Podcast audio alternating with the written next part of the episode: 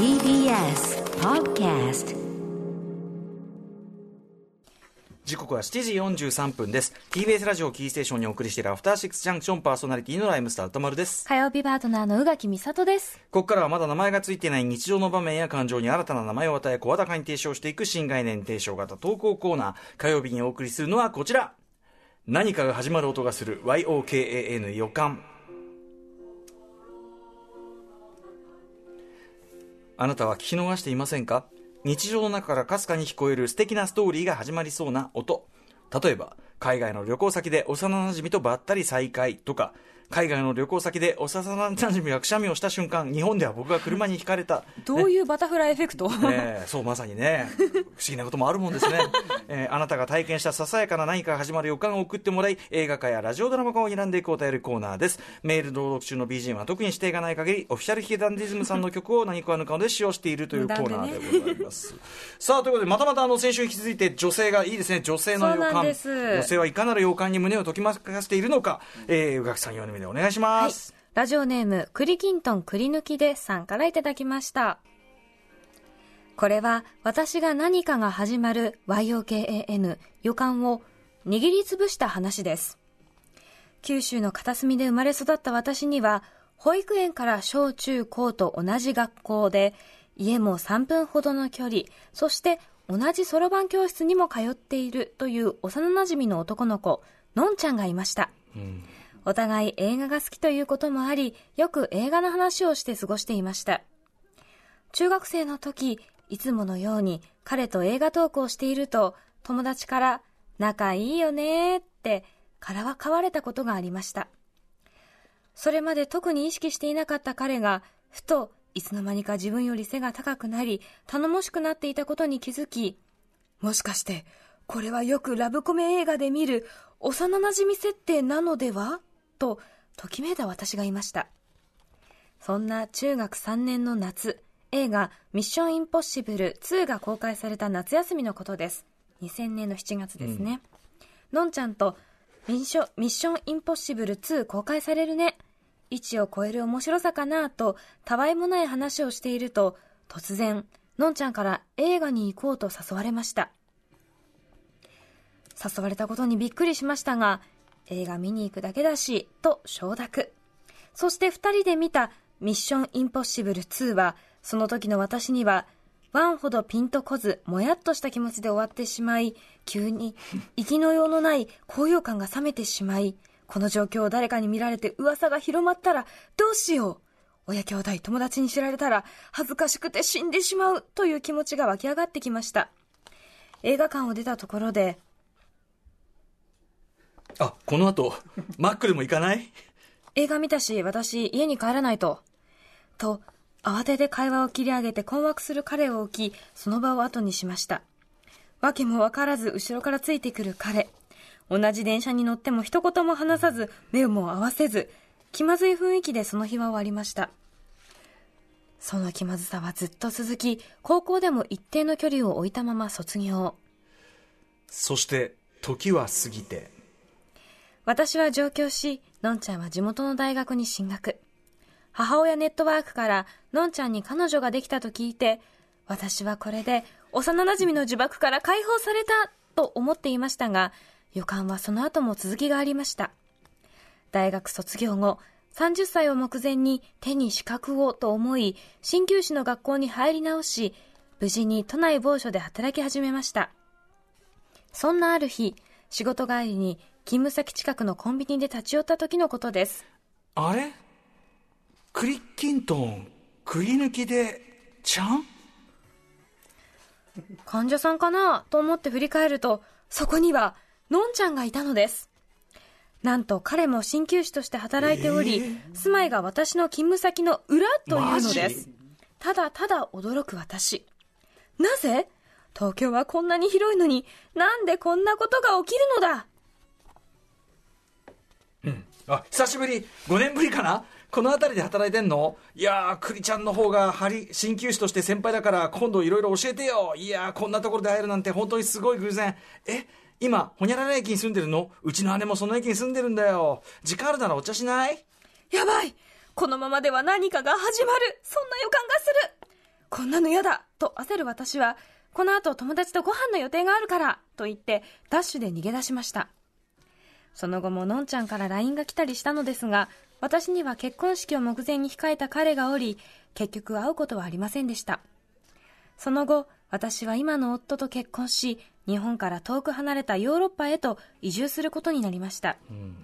最近、母親から、のんちゃんは当時お付き合いしていた彼女と別れて東京に出てきたと聞いて複雑な気持ちになりお焚き上げの気持ちを込めてメールしました以上これが一歩踏み出していれば何かが私とのんちゃんの間に始まっていたかもしれないけど何度もその場から逃げ去った私の予感ですはい。ということで、ちなみに、えっ、と、クリキントン、クリ抜きでさんは、えっ、と、ミッションインポッシブルシリーズを映画館で見るのだけは未だに避けています。またそこで会うかもしれないからねあ、そういうことか。あ、そっちか。あ、そういうことか。あ、そういうことか。クリキントンちゃんも見に来てるの？あ偶然そういえば2一緒に見に行ったよね。この後マクド行かない、ん。マクドはもうないか。ーこれはだから、その、よしやっぱすごく意識しすぎてしまったがゆえのというかね。うん。とかあとはそのすごい設定はよくできているが、ええ。そういう気持ちはどうしても抱けないみたいな人っていまあねるじゃないですか、でもさこれ別に彼側は何にもさそういうこうそれっぽいアプローチ恋愛ニュアンスすら別に出してないからこれやっぱクリ・キントンさんが勝手に、そのやっぱその設定に恐怖を覚えてしまっただからそのこれをそのせ罪だね。そういうこう、エンターテインメントで幼馴染ものみたいのがあるからあこれはこのままいくとこうなってしまうまずいって。なわそんなことはない。結果的に見たらね。かもしれない。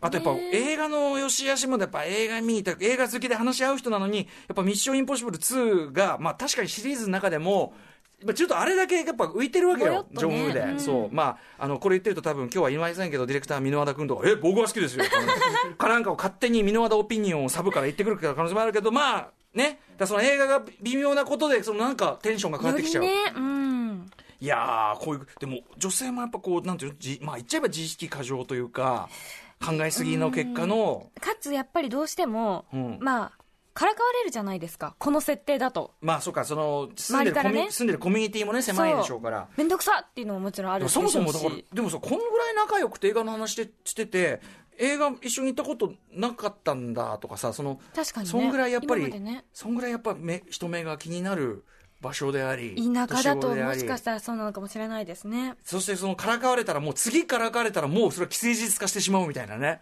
面倒くさいでしょそれは。そうか。確実に。そうかそういうことか、それをなんか否定するのも嫌だし。でも彼からすればえ何なの？と。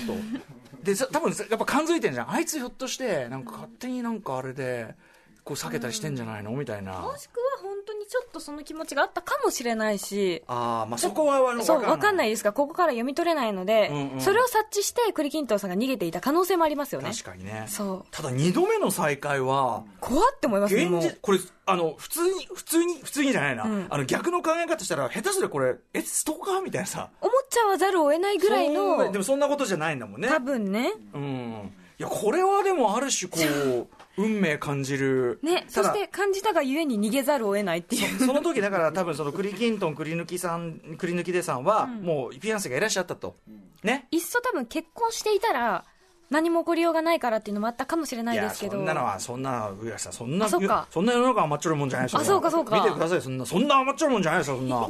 結婚してたら何も起こらない。そんな甘っちょろいことはならないじゃないですかそんな。そうか。やっぱそう思うとこれだからフリーだったら、い逆にね。いこれその要するに別に何をでもその人目も気にすることはない。東京だし。だったらどうだったんですかね、今日別に誰も誰のこと見てないからさ、うん、でもそしたらそこであれ？と別にこれ恋愛感情じゃないのかしらんとかになる可能性もあるかもしれないし。なんかある種そのすごく楽じゃないですか全部知ってくれてるって、まあそうね。っていうところにこうよろってなった可能性もあるし、うん。そもそもここまでの幼なじみで異性でってないからな俺な。そう私もないのでちょっとわかんないんですけど。ないところがありますけどね、うん。ただやっぱり今となってはもうヨーロッパにねその結婚されてというあれがあるから、こっちの選んだ現在線というのがあるわけでその選ん選ばなかった過去をこう時々開けてねぶねぶとそうあったなーって。うん。これはまさに予感の醍醐味たる。そう。かつやっぱここっちが握りつぶしたっていうのもありますしねまあね、だから、そその、あと、アプローチは別になないからさ、これあるとちょっと気まずくない？その、要するに向こうの、